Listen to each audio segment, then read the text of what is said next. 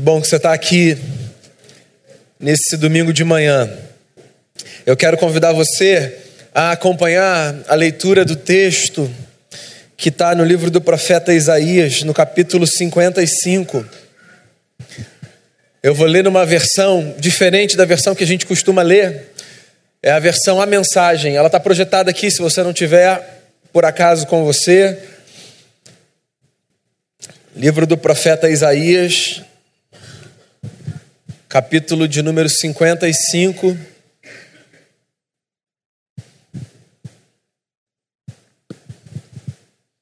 Diz assim o texto: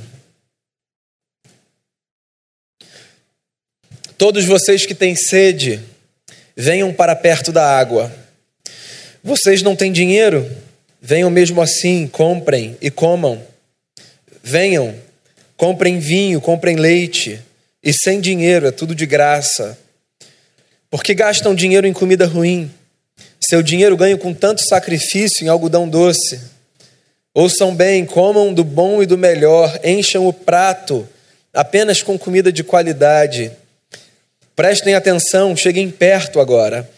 Ouçam atentamente minhas palavras que dão ânimo e sustentam a vida. Estou fazendo uma aliança duradoura com vocês a mesma que fiz com Davi, amor firme, sólido e leal. Eu o levantei como testemunha para as nações, fiz dele um príncipe e um líder de nações. E agora estou fazendo o mesmo com vocês. Vocês convocarão nações das quais nunca ouviram falar, e nações que nem sabiam da existência de vocês virão correndo para cá, por causa de mim, o Eterno porque o Santo de Israel honrou vocês. Busquem o Eterno enquanto ele pode ser achado, orem a ele enquanto está perto.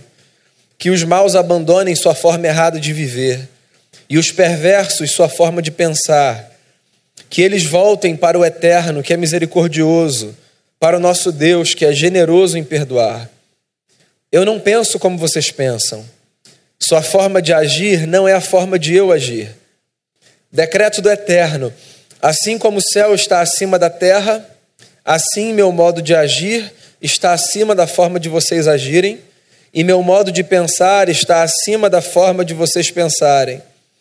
Assim como a chuva e a neve descem do céu e não voltam sem antes ter irrigado a terra, cumprindo a tarefa de fazer que as coisas brotem e cresçam, produzindo sementes para o agricultor e comida para os famintos, as palavras que saem da minha boca não voltarão vazias para mim. Elas cumprirão a missão de que as incumbi e cumprirão a tarefa que lhes dei. Vocês sairão com alegria, serão conduzidos a uma vida plena. Os montes e colinas vão conduzir o desfile, transbordando com canções. As árvores da floresta vão se juntar ao cortejo, sem economizar aplausos. Acabaram-se os espinheiros, agora só há pinheiros. Acabaram-se as roseiras bravas, agora crescem as murtas. São monumentos erguidos em homenagem ao Eterno, evidências vivas e duradouras que dão testemunho do Eterno. Esse é o texto, palavra do Senhor. Queria fazer uma oração, a gente começa a refletir. Pai, nesse domingo de manhã, dia de sol, de graça, de beleza, dia de descanso, que a nossa alma encontre descanso ao ser acolhida pela tua palavra. Que o texto lido nos fale ao coração e que nos seja um convite para mergulharmos nessa dinâmica maravilhosa que é a dinâmica da graça. Abençoe todo mundo que está aqui, todo mundo que virá ouvir essa palavra em algum momento. Que a tua palavra encontre dentro da gente espaço para florescer, porque a tua palavra é palavra de vida, assim a gente crê. E eu oro pedindo perdão pelos nossos pecados em nome de Jesus, amém. A vida nos dá muitas sensações bacanas, gostosas, satisfatórias, né? Então você pode pensar aí num sem número de experiências que seriam classificadas por você como experiências satisfatórias, experiências de prazer. Dentre as muitas experiências que a gente tem de prazer e de satisfação, eu penso que uma delas é a experiência que acontece quando a gente percebe que um convite externo veio ao encontro de uma demanda que existia na nossa alma. Todos nós temos demandas na alma, não é verdade? Todo mundo tem uma agenda, uma agenda interna, expectativas que a gente nutre, desejos, sonhos. Às vezes a vida é generosa o bastante para fazer com que essas expectativas e esses desejos sejam supridos por um convite que nos é feito. Então você pode pensar, por exemplo, num convite que te é feito para trabalhar no lugar que você sempre sonhou em trabalhar. Num convite que é feito por uma pessoa com quem você gostaria de sair e ela resolve te chamar para jantar.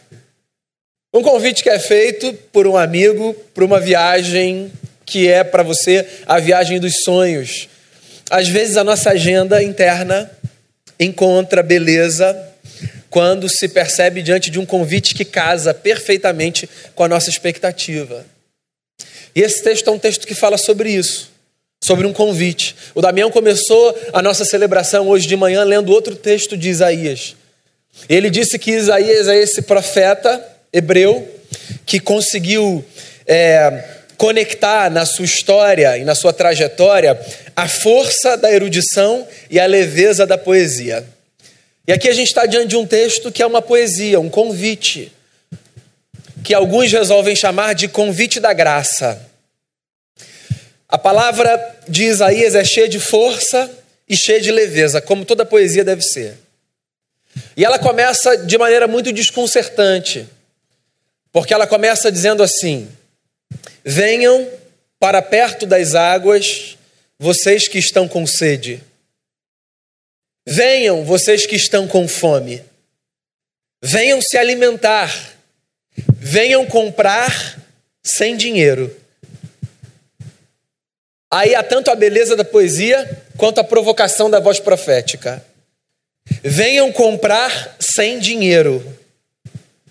Como é que a gente compra um negócio sem dinheiro? Para a gente comprar um negócio, a gente precisa de algo que a gente dê, como troca por aquilo que a gente recebe.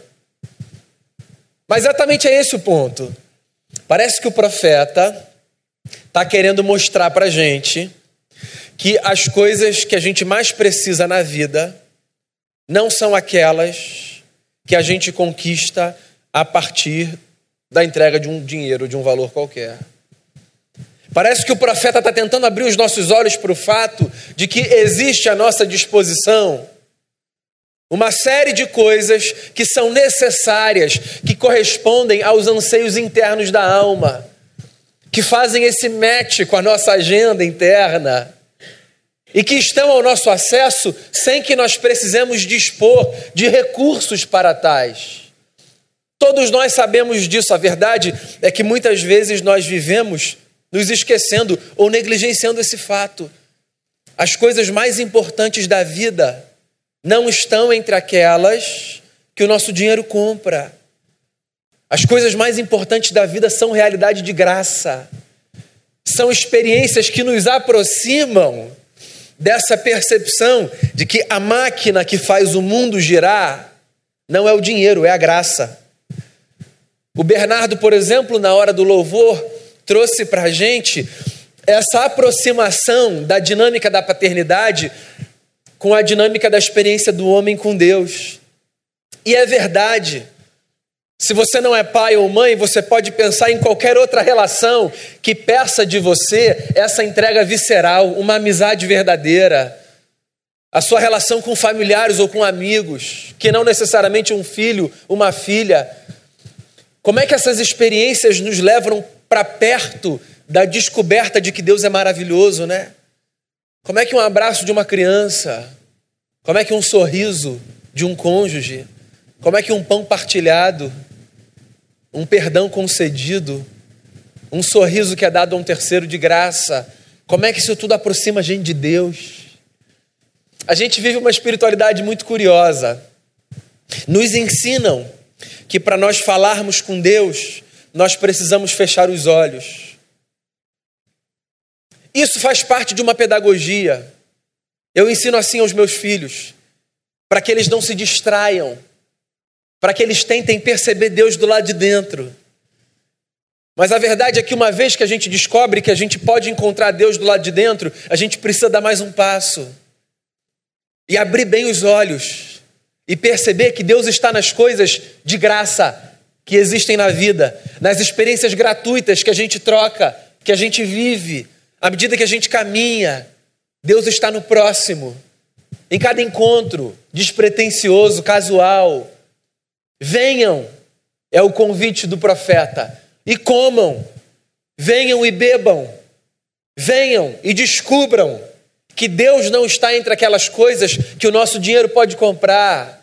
Venham e descubram que a beleza da vida não está naquilo que o nosso cartão de crédito é capaz de trazer para perto. Venham e constatem que Deus está naquilo que não nos custa dinheiro, no amor que a gente dá, no abraço que a gente experimenta. O profeta avança no texto e ele diz assim: por que, que vocês gastam dinheiro com a coisa errada? Eu não sou o cara que vou dizer para você aqui que dinheiro não é importante. Porque a gente precisa de dinheiro para viver. Os nossos projetos são financiados, boa parte deles, com dinheiro. As nossas contas não são pagas com amor, elas são pagas com dinheiro. Mas às vezes a gente supervaloriza coisas que deviam ter um valor na vida e que acabam se tornando o centro da nossa existência. E esse negócio consome tanto a gente por dentro que a gente passa a gastar o nosso dinheiro com coisas erradas. Olha só, ninguém aqui tem o direito de controlar a agenda de ninguém, certo? Esse é um exercício que cada um precisa fazer por si e para si. Mas o profeta está fazendo mais uma denúncia aqui. Como se estivesse dizendo o seguinte: será que nós não estamos vivendo invertendo valores?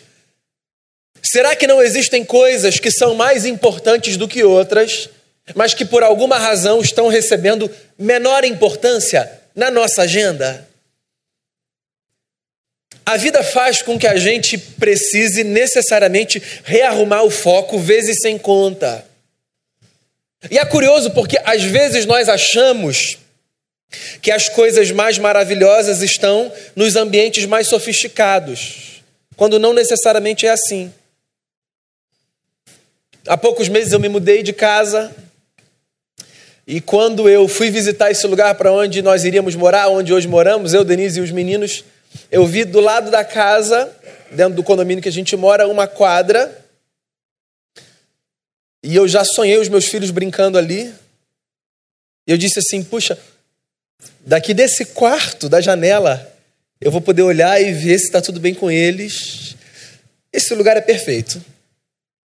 A gente foi para lá. E a quadra está ali.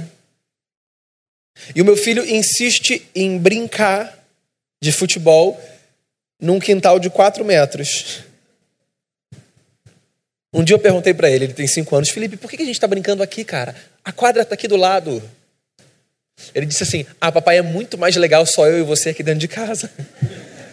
Convenceu, claro, muito mais legal mesmo. A gente destrói todas as plantas, mas é muito mais legal. Eu penso na quadra sofisticada, cercada, bonita. E ele pensa num espaço onde estamos os dois. Porque o espaço onde estamos os dois é mais valioso para ele do que a sofisticação de uma quadra. Qual é a sua quadra? Que tomou na sua cabeça um lugar mais importante do que o espaço simples, mas que representa a intimidade de dois, de três, de cinco. Você entende? O profeta está dizendo por que, que a gente gasta dinheiro com aquilo que não é importante.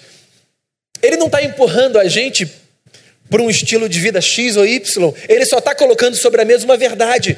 O fato de que nós precisamos o tempo todo reavaliar as nossas prioridades, porque às vezes nós gastamos o nosso tempo, os nossos recursos, o nosso esforço, pensando em coisas mirabolantes, quando o que há de mais sagrado naquele momento está apenas no encontro entre dois.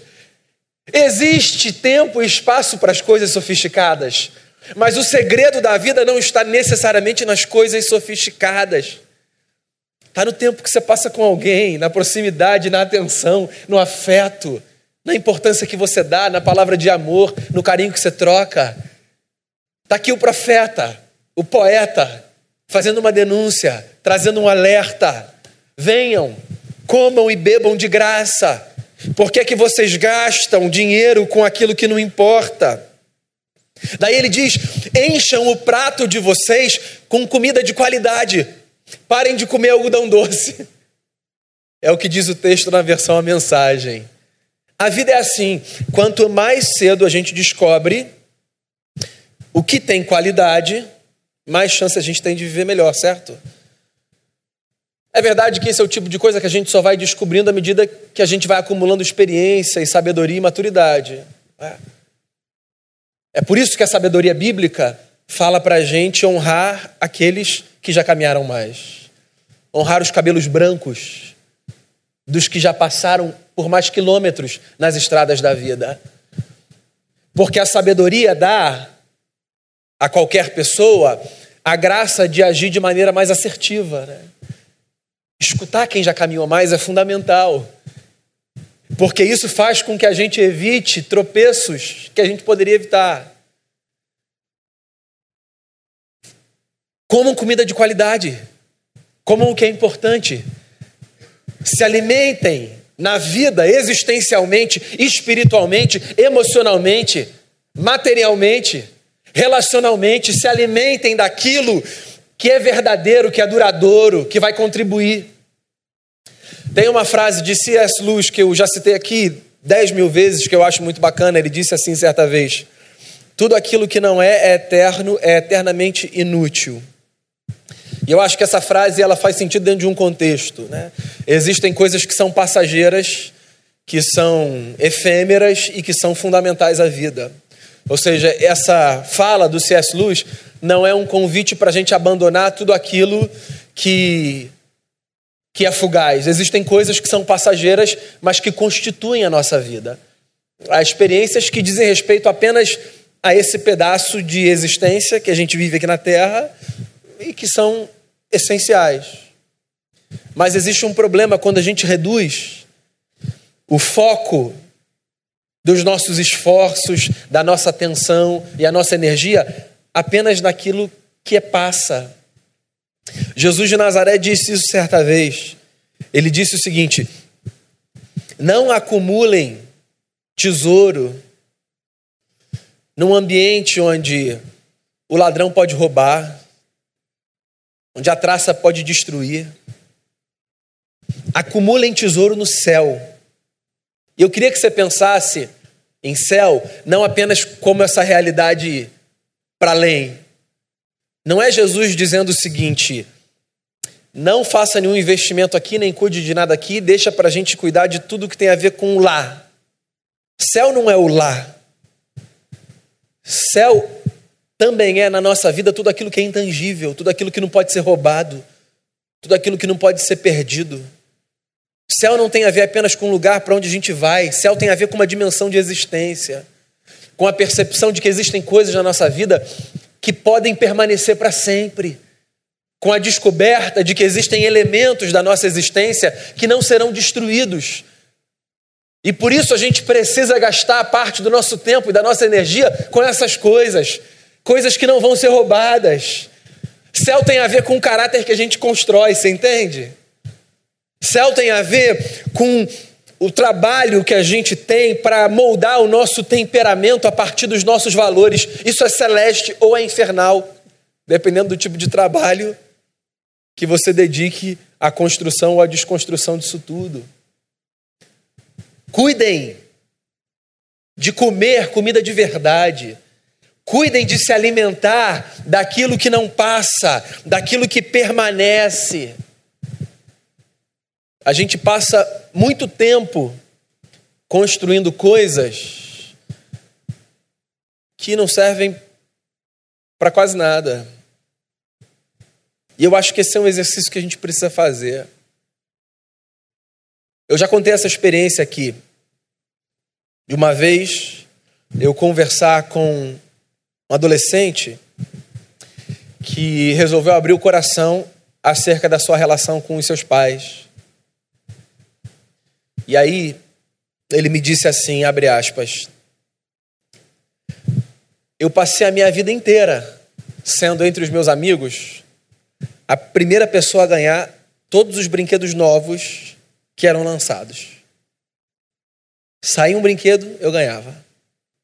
Videogame novo, estava na minha casa. O jogo novo, eu tinha. E eu sempre recebi tudo do bom e do melhor. Mas sabe o que eu queria? Que meus pais nunca me deram? Um abraço. É estranho ouvir um negócio desse, né? Um abraço. O videogame é bacana, mas o abraço é a comida de verdade. O brinquedo é legal, mas o afeto é o que não vai passar. Por que, que vocês gastam dinheiro com aquilo que não é importante, diz o profeta? Comam comida de verdade. Daí o profeta vem com uma boa notícia. Ele diz assim: Eu, eterno, farei com vocês uma aliança duradoura, como eu fiz com Davi, o grande rei de Israel. Eu, o eterno, tenho um negócio para oferecer para vocês amor firme, sólido e leal. Tem duas coisas bacanas aqui nesse texto, pelo menos. Primeiro, o profeta dizendo que Deus oferece para a gente aliança eterna ou aliança duradoura. Esse negócio é muito subversivo, porque aliança é um negócio do que a gente não entende. Por que, que a gente não entende de aliança? Porque a compreensão de aliança pressupõe a capacidade de nós lidarmos com o tempo que nós não sabemos lidar, que é o tempo futuro. A gente só sabe lidar com o presente, certo? A gente pensa o futuro, a gente sonha o futuro, mas todo o tempo que a gente tem é o presente. Eu não sei se você já percebeu isso, mas isso gera uma angústia na gente. Então você já deve ter participado ou da sua cerimônia de casamento ou ido à cerimônia de alguém.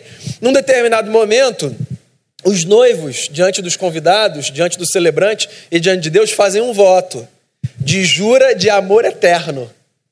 Como é que é esse negócio? Eu acho esse negócio é, interessante, porque ele é muito fã de angústia. Tem um psicanalista chamado Christian Dunker que ele diz que a jura de amor é a nossa tentativa de lidar com a incapacidade de contermos no presente um sentimento que é muito maior do que ele. Aí a gente fala assim, ó, eu vou te amar pro resto da minha vida. E essa fala é verdadeira, ela é legítima, eu acredito que seja mas ela põe sobre a mesa uma angústia, o fato de que nós não conseguimos controlar esse sentimento que vai se desenvolver, certo? A gente não consegue controlar absolutamente nada. Quando a gente diz que a gente vai amar uma pessoa por toda a sua vida, do que, que a gente está falando? Que controle é esse que a gente tem sobre os nossos afetos, sobre as nossas emoções, sobre os nossos sentimentos? A palavra eu vou te amar para sempre é uma palavra de fé. Só quem entende de eternidade é capaz de falar com propriedade: eu vou amar você para sempre. A gente que só vive o presente amarra no futuro os nossos sentimentos como uma forma de lidar com a nossa angústia. A gente não quer pensar na possibilidade de perder, na possibilidade de romper. E aí a gente pega o que é presente, porque tudo que a gente tem é o presente, e a gente joga lá para frente. E aí o que, que a gente faz? A gente procura viver amarrado a essa fala, a esse voto, nutrindo esse sentimento. Mas justamente porque a gente não tem controle sobre o desenrolar da história, por mais sincera que seja a nossa palavra, ninguém tem coragem de garantir que o futuro vai ser exatamente aquilo que alguém disse em algum momento do passado. Você já pensou nisso? Só Deus é capaz de dizer: eu firmarei com você uma aliança eterna. É por isso que a gente não consegue entender a nossa relação com Deus. Tem gente que vive um monte de crise, dizendo assim: não, agora Deus não me aceita mais, não. Porque a gente projeta na nossa relação com Deus a maneira como a gente vive a nossa relação com o próximo. A nossa relação com o próximo nos surpreende, certo? Nós nos surpreendemos com o que os outros fazem com a gente. Então, um ato de alguém nos causa muito espanto, para o bem ou para o mal. Ou a gente diz muito feliz, eu não acredito que você fez isso. Ou a gente diz muito triste, eu não acredito que você fez isso. Porque o futuro para a gente é uma incerteza. E aí a gente acha que assim como os atos nos pegam de surpresa, eles fazem isso com Deus também, mas eles não fazem isso com Deus. Deus conhece todos os seus vacilos, passados, presentes e futuros. Você já parou para pensar nisso? Que está posto sobre a mesa da Trindade não apenas o pecado que você cometeu, mas o pecado que você vai cometer. É ruim, né? Pensar que Deus sabe o vacilo que eu vou dar amanhã, daqui a 10 anos ou daqui a 35. E que ainda assim ele faz valer a palavra de eu tenho para te oferecer um amor leal, firme e duradouro. É por isso que Deus é o absurdo do absurdo. Deus é a subversão da lógica da vida. É por isso que para Deus a gente não precisa mais desse espaço de tentar pretender ser alguma coisa. O convite do Evangelho é fascinante porque é Deus dizendo o seguinte: para, para, chega. Chega de teatro, vamos para a vida de verdade. Venha viver comigo, eu quero caminhar com você. Eu quero oferecer a você tudo o que você tem ou o que você precisa para viver bem. E eu sei que não vai ser legal o tempo todo, porque você não dá conta de fazer do jeito certo o tempo todo, mas eu quero caminhar com você. Esse é o convite da graça. Deus, na perspectiva bíblica, dispensa qualquer pretensa perfeição para que Ele esteja do nosso lado. Isso não é um aval para você viver de qualquer maneira. Isso é só um lembrete de que você não precisa transformar sua trajetória num teatro. Porque Deus entende de aliança. E a palavra dele é: Eu vou oferecer para você um amor firme, sólido e leal. E a gente pode confiar nisso. Uma vez uma pessoa me disse assim: Pastor, eu orei tanto semana passada para Jesus não voltar. Esse negócio é um negócio curioso no linguajar evangélico, né? A gente quer Jesus, mas agora ainda não. Fala, Senhor, fica aí mais um pouquinho, que aqui tá ruim, mas tá bom. Não é isso? Todo mundo quer ir para o céu, ninguém quer morrer, certo? E aí eu perguntei, por que, que você orou para Jesus não voltar? A expectativa da igreja há dois mil anos é: volta, Senhor, né? Que haja esse encontro, essa epifania maravilhosa. E aí a pessoa me disse assim: que eu dei uma vacilada muito grande. E eu acho que se Jesus voltasse na semana passada, eu ficava. Falei, ah, então ainda bem que ele não voltou, né? Que negócio é esse da gente ficar? Deus será tudo em todos, estará para sempre com a gente. Deus não se surpreende. Acho que Deus se entristece. A Bíblia descreve Deus como esse ser dotado de sentimentos. Quando meu filho me frustra, eu não deixo de ser seu pai. Eu me entristeço. E eu procuro ensiná-lo a não fazer mais aquilo que me entristece. Se aquilo que me entristeceu, me entristeceu porque o que ele fez foi errado. Mas eu jamais deixo de ser seu pai. E eu acho que funciona assim. Os meus vacilos devem causar no meu pai eterno uma espécie de frustração e de tristeza. Como quem diz do alto, não precisava ter sido desse jeito. Mas Deus não é desse tipo que diz, não sou mais seu pai. Nós é que, como crianças de cinco anos, como meu filho mais novo, achamos que perdemos a condição de filho por alguma razão. Porque filho é filho. E filho vai ser filho sempre. E você nunca vai deixar de ser filho. Por sinal, eu nem perguntei se você quer ser filho, né? Eu acho essa abordagem uma abordagem até meio maluca evangélica. Você quer ser filho de Deus? A gente não escolhe ter um pai, a gente só descobre que a gente tem. Ele é o nosso pai. Ele é o meu pai, ele é o seu pai. E quem nos deu a possibilidade de sermos filhos foi o nosso irmão mais velho, Cristo Jesus. Que Paulo diz que deixou de ser o unigênito para ser o primogênito de toda a criação. E agora a gente tem uma família. E Deus é o nosso pai. Isso não custou dinheiro para gente. E a gente não compra essa coisa. Esse negócio é graça. O banquete está posto sobre a mesa. E há um lugar vago para mim e para você. E a gente só precisa se aproximar e desfrutar daquilo que a gente não compra com dinheiro, daquilo que não vem junto com o status social, daquilo que não é resultado de conquista humana. É graça. Por que, que vocês gastam dinheiro com aquilo que não é importante? comam comida de qualidade. O Eterno tem uma aliança para gente: amor firme, sólido e leal. Aí o profeta diz assim: portanto, busquem a Deus enquanto ele pode ser encontrado. Deus está perto. Busquem enquanto. Seja protagonista dessa história. Busque o eterno. Ele está perto de você. Jesus, certa vez, disse aos seus interlocutores: Não perguntem onde está o reino de Deus, de onde virá, se está lá ou acolá. O reino de Deus está dentro de vocês. Sim, o governo de Deus está dentro de nós.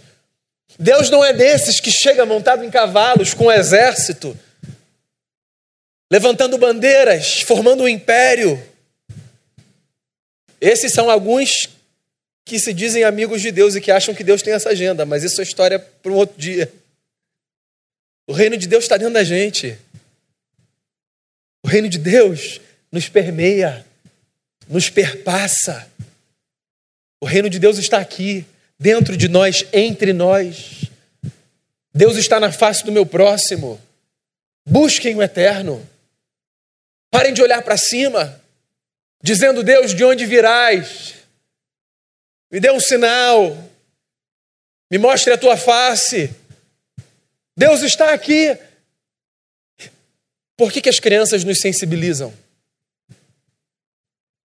O rosto de um bebê, a singeleza de uma vida que precisa integralmente de cuidado.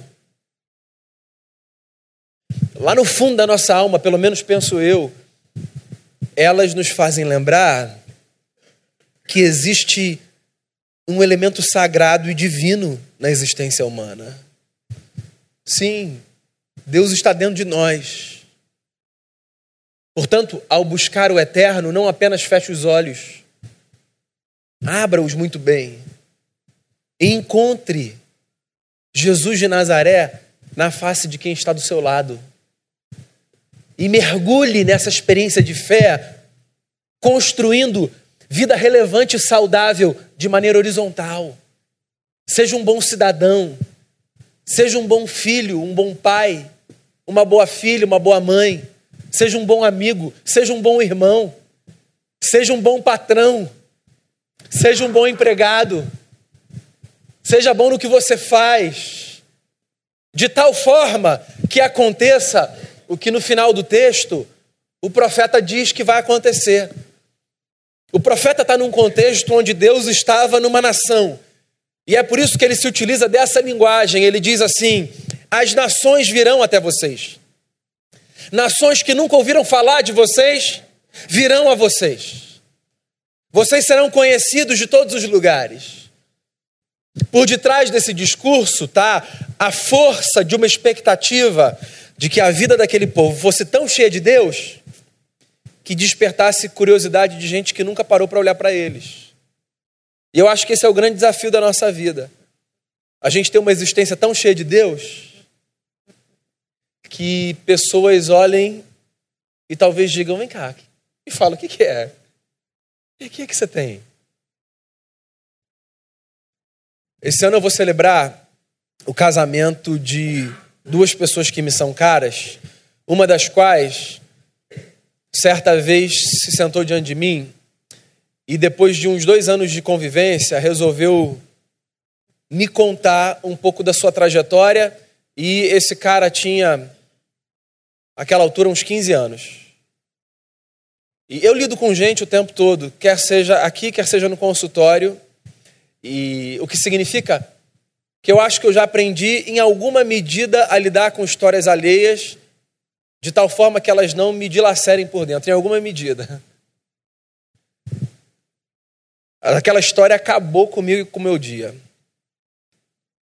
Porque eu pensei, não é possível que alguém com 15 anos tenha vivido tudo isso que eu estou ouvindo. Foi o que eu pensei, mas você sabe que é possível, né? É evidente que é possível. Enquanto eu tentava me recompor daquela fala, né, que eu escutava, eu só consegui fazer a ele uma pergunta, que foi a seguinte: vem cá, como é que você consegue dar esse sorriso todos os dias? Como é? Porque existem histórias que nos fazem acreditar que a partir daquela vida um sorriso será impossível assim, para o resto da sua existência. Né? Não é? Daí eu ouvi o óbvio, mas que era o óbvio que eu, um pastor, precisava ouvir. Um menino de 15 anos disse: Ah, pastor, não sei não, só Deus. É, isso aí. Rasguei todos os meus livros de teologia e falei, vou aprender com essa. É, mas é isso. É isso. É Deus. É Deus. Porque quando o caminho dá todos os sinais de que a história vai ser a história da desgraça, e você percebe alguém conseguindo se recompor em face disso, eu só tenho uma resposta: é Deus. Esse Deus cujos caminhos são mais elevados do que os nossos esse Deus que tem pensamentos que os nossos não atingem. Mas esse Deus que faz da gente um testemunho. Eu estava diante de um testemunho.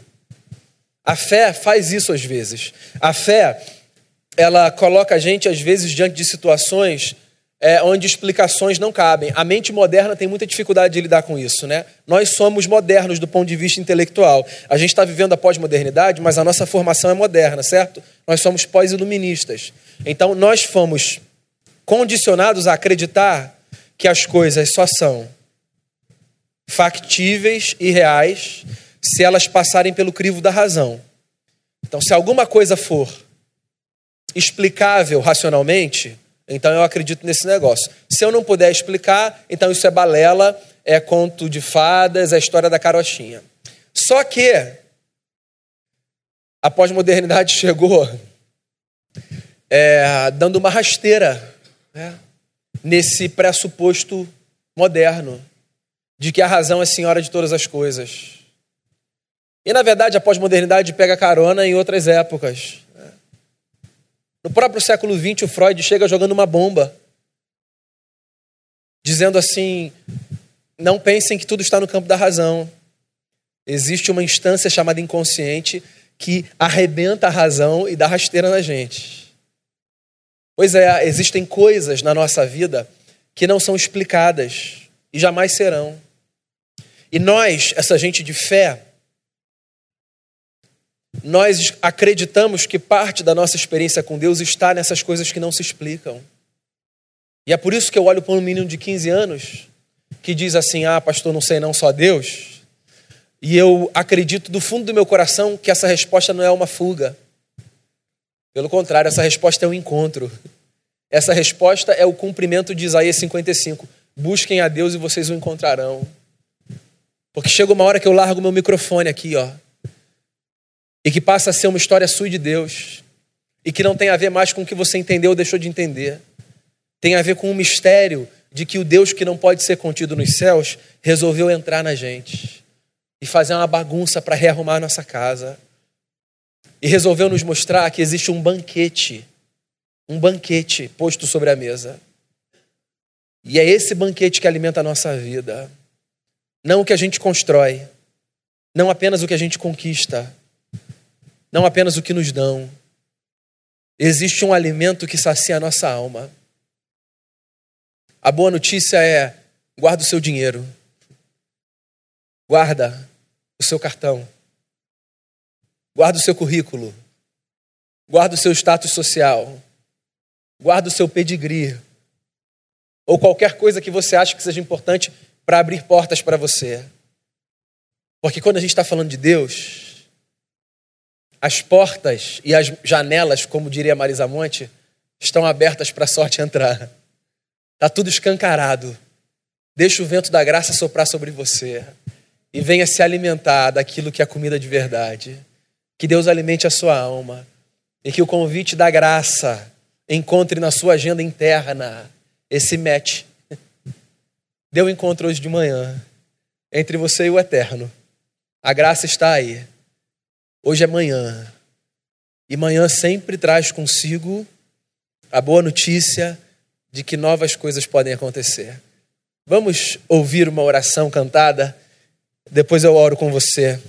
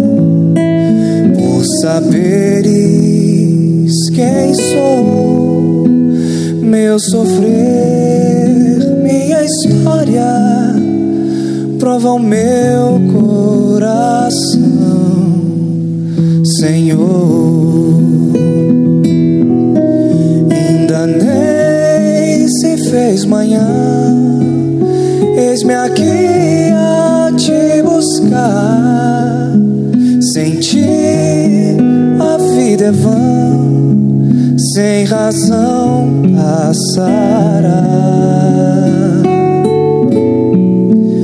Madrugada foge o sono, e é tão bom saber que estás aqui. Senhor. Doce mistério, o teu amor por mim. Nasce o sol, nasce a luz.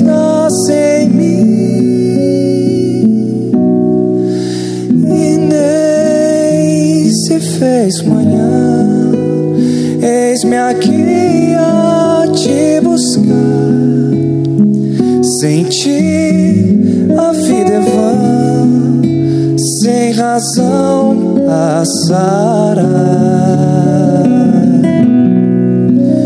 Madrugada foge o sono e é tão bom saber que estás aqui.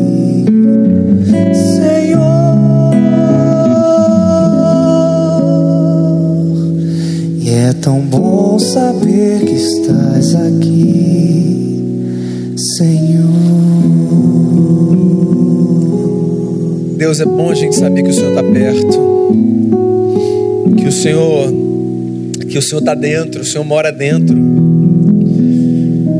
Como é maravilhoso a gente saber que a gente anda com o Senhor, a gente descobrir que a gente tem um Pai, que a gente faz parte de uma família maior do que a família de sangue, que existe uma família divina que nos acolhe no seu seio e que nos dá a graça de sermos filhos.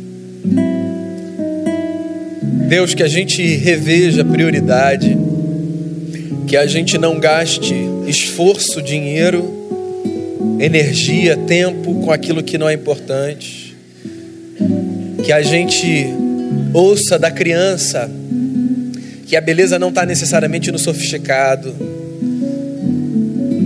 que a gente que a gente pare de buscar em coisas e em lugares onde o Senhor não está. Que a gente ache o Senhor dentro de casa. Que a gente ache o Senhor na amizade, que a gente ache o Senhor na face de uma criança. Quando o Senhor chegou nesse mundo, o Senhor resolveu chegar na face de uma criança que se deitou numa manjedoura que isso seja para a gente um sinal, Deus, de que não é olhando para cima que a gente vai ver o Senhor, é olhando para o lado. Enche a gente daquilo que a gente está vazio, daquilo que não se perde. que Jesus preencha a nossa vida, que a gente saia daqui nessa manhã descobrindo que esse convite da graça bateu com a agenda do nosso coração e que a gente desfrute dessa relação com um Deus que entende de aliança. Muito obrigado pelo amor firme, sólido e leal. Obrigado porque, mesmo sabendo que a gente é, quem a gente vai ser amanhã e daqui a 10, 20 anos, ainda assim a escolha do Senhor é de nos amar. E que esse amor ressignifique toda a nossa história. Muito obrigado por tudo que o Senhor é e que o Senhor faz. Em nome de Jesus. Amém. Amém.